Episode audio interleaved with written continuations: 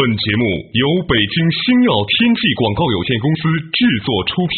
山海如此多娇，引无数英雄竞折腰。数风流人物，还看我是梁冬。大家好，我是吴伯凡。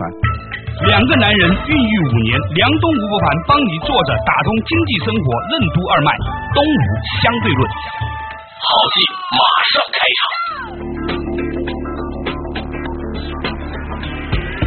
做打通经济生活任督二脉，欢迎收听今天的东吴相对论，我是梁东，对面的依然是二十一世纪商业评论主编吴伯凡，伯凡你好。大家好。最近啊，我有点焦虑，这个还是跟前两天我在发的一个微博有关。嗯嗯。我不是在这个浙江卫视做了一个叫“健康最重要的”节目吗？嗯。这个节目呢，用的是一个美国人做的一个节目版本。嗯。那美国人做节目有美国人做节目的方法。嗯。谁做那个节目啊，都不可能做太差，嗯但也不可能太好，因为它是一个完全的有衔接的，不像我们，嗯像我们俩这个做个电台节目，嗯就是放飞的，就是野生式的做节目方法，是吧？到那种体制下，原生态原生态，那个没有办法的。但是呢，他宣传搞挺大，嗯搞得我很焦虑。嗯。广告要到什么力度？盖洛普的调查在什么时候开始？啊诸如此类就美国人那条套路嘛。那天我到杭州，从飞机场过来，看见一个人似曾相识。嗯，再仔细一看，怎么少了个人？再仔细一看呢，啊，原来就是你你自己做的那个节目。对所以这个广告力度很大呀。杭州的大街上都在做你这个节目的。重点就在这里嘛，重点就在于说，我觉得我去杭州开会的时候，下飞机看见自己在那个灯箱里面坐着，你知道吧？就感觉自己风餐露宿，嗯呃，在大街上。嗯我以前觉得说，只有我最同情的那种人才会晚上十一二点、两三点钟还在街上那么站着，灯红酒绿的。现在我轮到我了，满大街那么站着，哎呀，我心里面很苍凉，很苍凉。嗯，人是站街，你是挂在街上。而且呢，我跟他们说，我说你把那个画过两天拿下来之后吧，这是一堆废纸，扔也不是，丢也不是，烧也不是。其实想起来挺怅然的，你理解吗？每次遇到那种活动的时候，我就特别担心这个事儿。其实一定是啊，最后怎么办一定我也不去想了。对你不敢想。有一次我采访谁来着？那个人跟我说过一种警喻，他说：“你觉得你上报纸挺了不起吧？嗯结果呢，你跑到一个朋友家里面去的时候，发现人家吃完饭呢，那个鸡骨头还是拿你的脸印着那张报纸把我包起来，一直扔在厕所里了，是吧？对对 你会突然觉得这个事情很奇妙，嗯你理解我这种心情吗？嗯但是呢，在这个过程里面呢，我却发现呢，电视行业有一个很奇怪的变化。嗯视频网站的迅猛发展对电视台造成了怎样的冲击？电视台的影响力为什么会越来越小？中国视频网站的市场空间有何独特之处？曾经饱受盗版之苦的金山公司是如何走出盗版泥淖的？时运的改变如何影响产业的变迁？欢迎收听《东吴相对论》，本期话题：时运的变迁。这个变化是什么呢？就是以前呢，电视台很强势，嗯现在我们发现呢，有很多人不是在电视机里看电视，嗯就像很多人不是在收音机里听收音一样，嗯嗯嗯对吧？对，他们都在网络上去听和看了。嗯于是呢，那些网上的视频网站呢，就变成了一个所谓的事实上的电视台。嗯我后来跟他们聊，他们说现在网络视频公司嗯买版权出手之狠，简直比电视台还狠。嗯现在电视台要跟网络公司去抢，嗯但是呢，电视台很难上市，你要知道，视频网络公司有可能是有一天上市的，嗯。上市它就后面有资本的力量了，嗯。要说比烧钱，我们怎么烧法？嗯。而且呢，电视台的机制和网络公司的机制又不一样了，嗯。网络公司是可以给期权给高管的，嗯嗯，电视台可能很难的，那是不可能的事情。对呀、啊，最近呢，我们偶尔也会步你的后尘，偶尔上上电视。过前程吧，以前是干的这 假如说十年前、十五年前我上个电视的话，因为很激动的，提前一个星期就开始激动了。啊现在基本上是完全没有那种激动的感觉了。嗯因为什么？我觉得那个东西影响力啊，远远不如在网上的随便一点信息。真的吗？有这么强烈的地方吗？啊，我觉得有电视的黄金时代是在九十年代初期。我给你举个其他的简单例子吧，嗯比如说我有个朋友吧跟我说，他说他在电视里面呢做一期节目的影响力，嗯还不如他在微博上发一条留言。嗯，那电视台做一期节目，可能在微博上被人提到两三个人而已。对他发一个微博，几百个回应，嗯，你可想而知这种差异到了什么程度。所以我觉得时代的那种声音啊，这是隆隆而来。嗯，过去吧，是因为平台少，你走向一个平台的时候万众瞩目。现在平台太多了，所以呢，按麦肯锡的说法，现在电视广告的影响力和效果只有一九九零年那个时候的三分之一。那还是说比较好的黄金时段的广告，其他的那就更不用说了。最近我还真是研究了一下视频网站啊，嗯，在美国呢有两个比较有代表性的视频网站，一个呢是 YouTube，一个呢是 Hulu，嗯。这个 YouTube 的，它主要是以把互联网精神发挥加大，以自拍呀、上传呐、嗯嗯当然合成啊这样的一种方式来做的。嗯那呼噜呢是几大电视网公司，他们有很好版权的公司呢，啊，版权的内容呢去做那种高清视频播放。其实内容源也不一样，导致它的整个的内容的整个的形态啊、包装啊，整个东西都不一样。那我就问一些中国视频网站公司，我说在中国哪个模式更适合？最近呢，有某视频网站的老总跟我聊天，他说啊，在中国啊有一个很有趣的生存空间。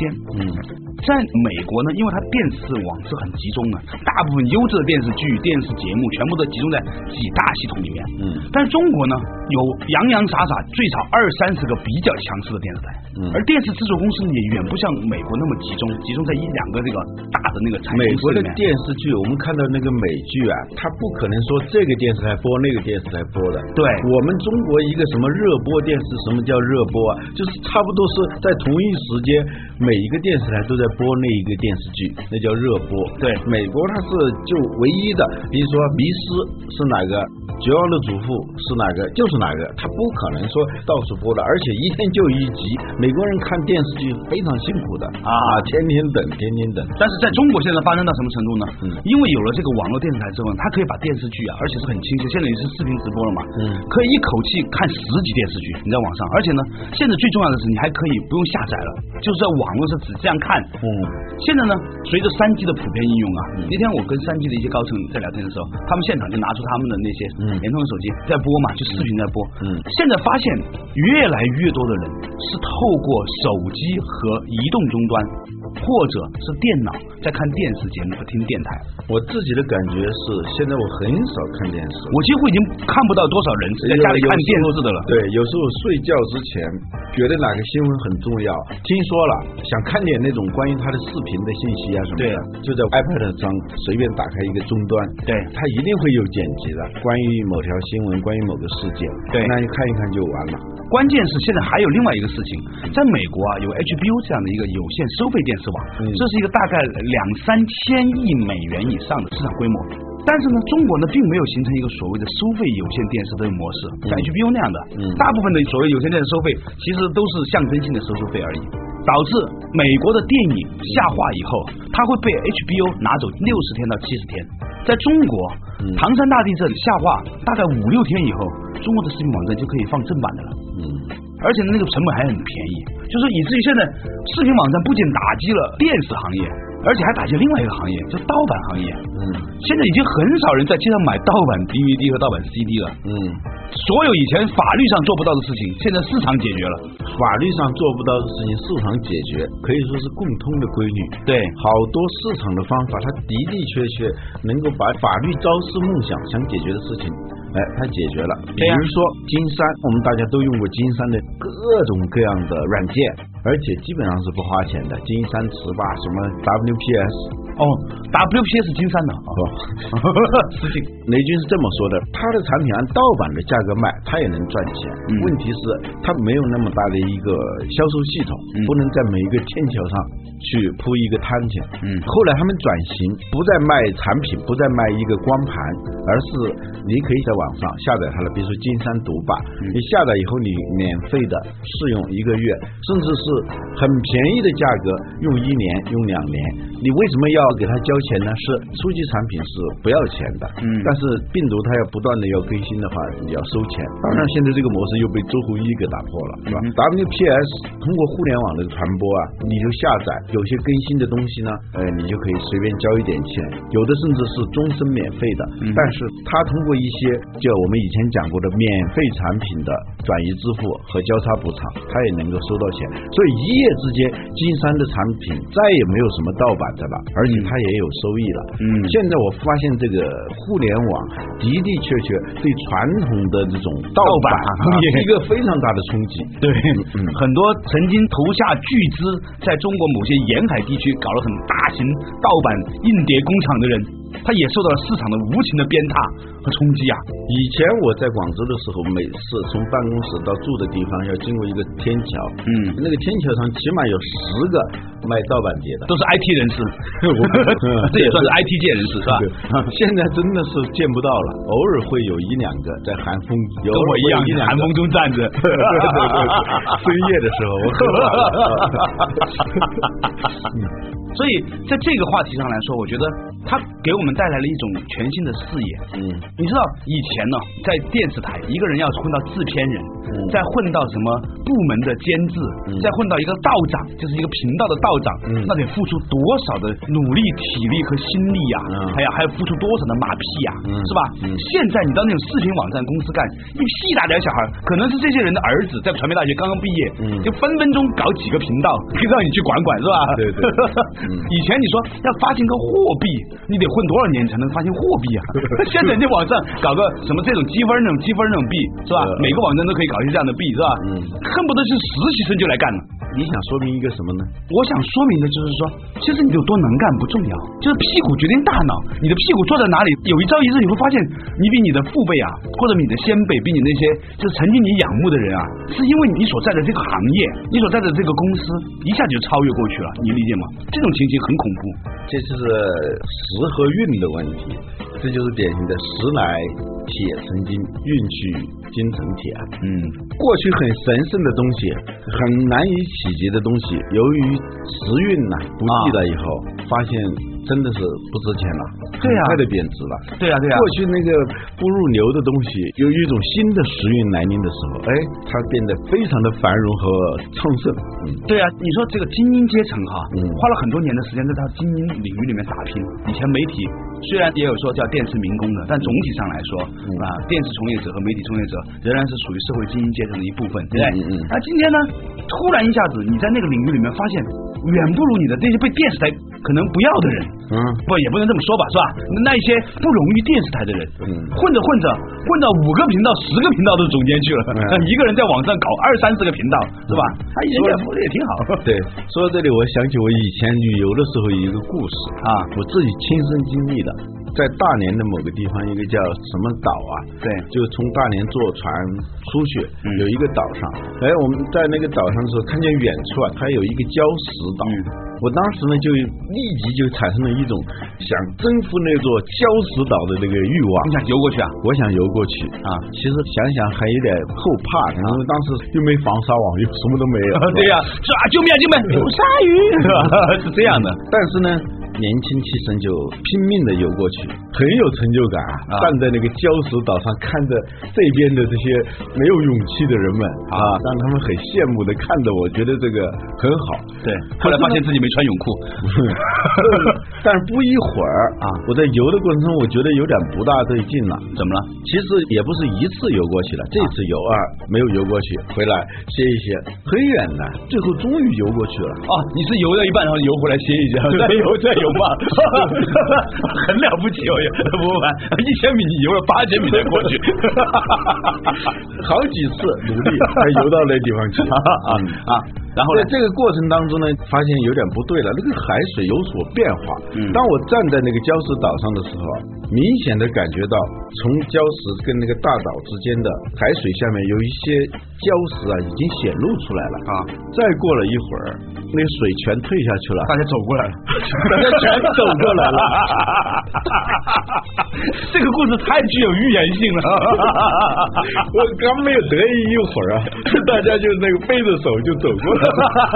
坐着打通经济生活，任督二脉，稍事休息，马上继续回来的嗯东武相对论。电子商务的普及使传统的零售终端遭遇了怎样的挑战？为什么说书店将会大量倒闭？实体商店为什么会沦落为网络商家的体验店？我们应该怎样应对这个不确定的年代？为什么说任何一个事物都可以分解为已经消失的和将会一直流传下去的？欢迎继续收听《东吴相对论》，本期话题：时运的变迁。梁东吴不凡帮你坐着打通经济生活任督二脉，东吴相对论。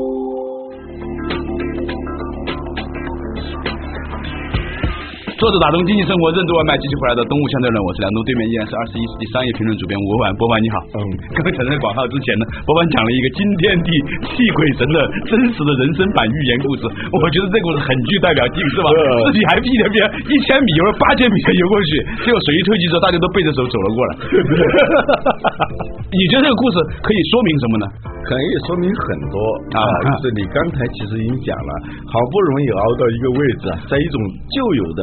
模式下，旧有的体制下，你好像是占据了一个什么什么样的位置啊？还只卡住制片人，打压副制片人，好不容易爬上去是吧？呃，突然发现这个潮流变了啊！一下子你千辛万苦得了那点东西，大家背着手就走过来了。对啊，而且是你很不耻的人啊！这里头我觉得，就现在是电视跟网络视频之间的这个关系啊，可能。也包含着这个故事里头的某些东西。对，关键是它是一个更开阔的比喻上来说是什么呢？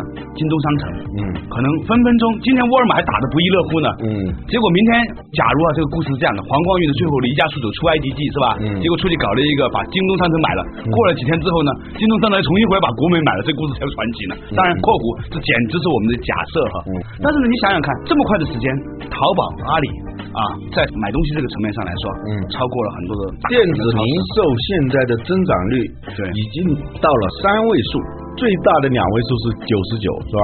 已经到了百分之一百，百分之一百几，而传统零售业的增长率。实际上是微乎其微的，能够做到一个个位数的增长就不错了。对，嗯，所以呢，我是在想哈，因为这个电子商务的发展呢，很可能会催生一个行业。但我们现在都知道，就是送快递是个很大的行业了，是吧？嗯，在北京最好呢是在每一个地铁站的门口啊，都能够租一千台自行车。这样的话呢，任何一个送快运的人呢，他可以骑个自行车到这个地铁站那里下来，然后呢，在地铁里面走，然后呢，再出来之后呢，再租另外一台车。只要足够多的人，嗯，都在这样。运送东西的时候呢，其实，在每一个地铁站搞一个租车的这个联系网络啊，嗯，会非常好的。你理解我意思吗？你不用还车嘛，对吧？你在这边下来之后，你在那边上嘛，就跟杭州一样，也是公用设施，对，它是个公用设施，但是呢，它很可能会和一个产业的发展相匹配。嗯，这样的话呢，带来了很多的很有趣的一个问题，越来越多的人在家里面，呃，或者是到商场里面看东西，嗯，到书店看书，然后到网上去买书。现在是传统的零售店，嗯。正在经历一个被体验化的过程，实话真讲，我在网上开一家店，最好是在地面也开一家体验店。好多卖钻石的、卖这种高档的消费品的、对奢侈品的这些企业，他必须要开一个旗舰店，开一个体验店，显得好像很真实的样子。对，它其实是个背书啊，别人看得见嘛，是吧？而且他觉得这么贵的产品，他买的话，一张照片他就把钱汇过去，他真的是有点吃不准。嗯，所以呢，就会。开一家体验店，在一个城市开那么几家呢就可以了。对，但现在很多的零售店，他们自己没有互联网这方面的业务。嗯，有很多呢从事互联网销售的这种店呢，没有实体店，但是呢，它经营的不错。原因是什么呢？比如说书店是最典型的，很多人去书店去看书去。对，看完了一本一本的书，体验完了。确认这本书不错啊，记下来或者用手机拍下来，拍下来，太恶了，连记都不记了。这样记下几本书以后，回到家里头，或者直接就在手机上。马上订这个书，嗯，啊，第二天就收到了，嗯，这样呢，就是零售店的这些店铺的成本啊，房租啊、水电呐、营业人员等等，这昂贵的这种成本全完了，他没有达到成交，被体验电话了，他成为免费的为别人提供体验服务的这么一家地面店。过去呢，线下体验、线上购买这种模式啊，只是在图书领域。我们发现呢，图书渠道从过去的主流渠道是地面的，是物理世界的。对网上呢附属的啊，偶尔到网上买一买书，你发现现在开始反转过来了，嗯就偶尔会到地面的这个书店里头。除非这个书店是在机场，你发现吧？除非这个书店在机场，上飞机之前就像匆忙的冲进厕所一样、嗯啊，手里面赶紧搂一本书，那个时候呢不假思索。对除此之外呢，稍微重要一点的书，你都会认真去选择的。尤其是在大城市里，我们知道买一本书的这个成本啊，它不仅是说线上书店它会打折多一点嘛，对，在线下书店里头实际上是打不了这么低的折嘛，原因就是因为它有很多很多的成本嘛，对。线上书店是没必要去承担那些成本的，所以它在价格上就有优势。对。我购买一本书以外，除了这个书本身可能要贵之外，最大的成本是，比如说你开车去买。对，这个油钱且不说了，停车费，关键还要进行，你看是吧？对，关键是你这个时间，你到西单图书大厦去买一本书啊，从家开到西单用了二十分钟，在西单门口停用了一个小时。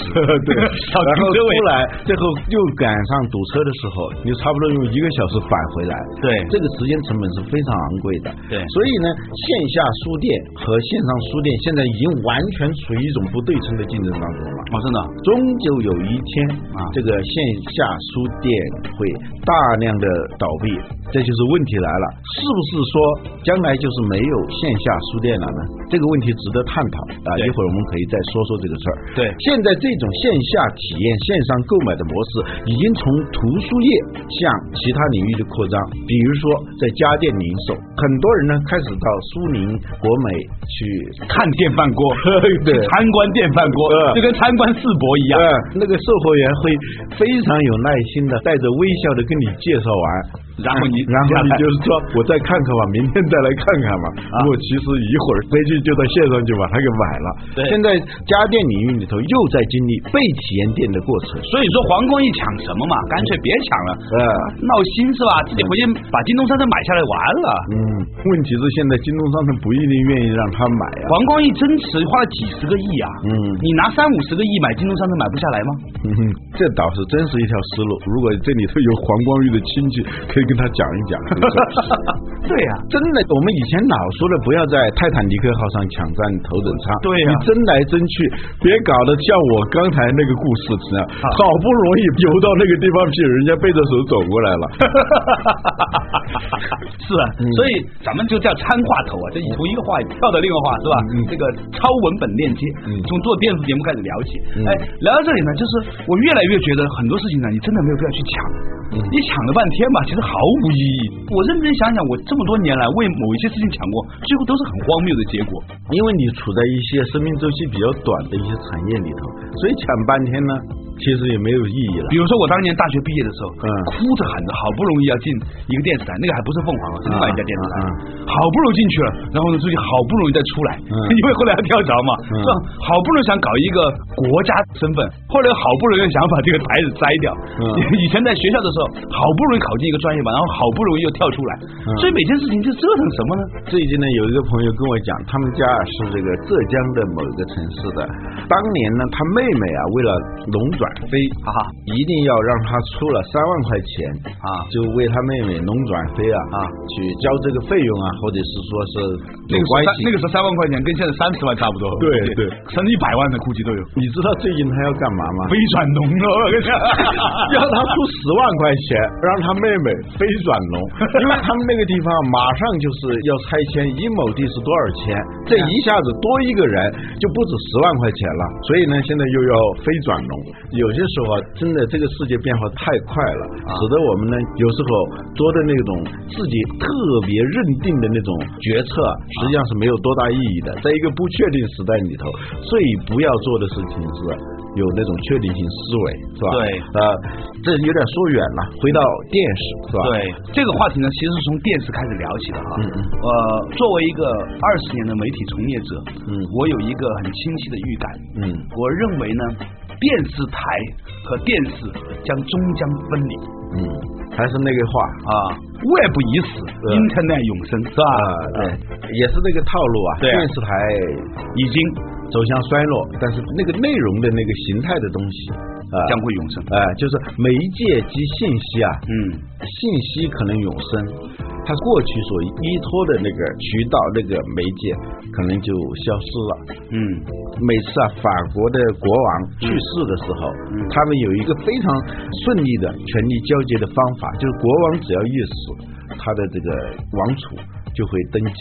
嗯所以呢，法国人每次到了这种时候都要喊两句口号，叫“国王永垂不朽，国王万寿无疆真深 care，真深 care。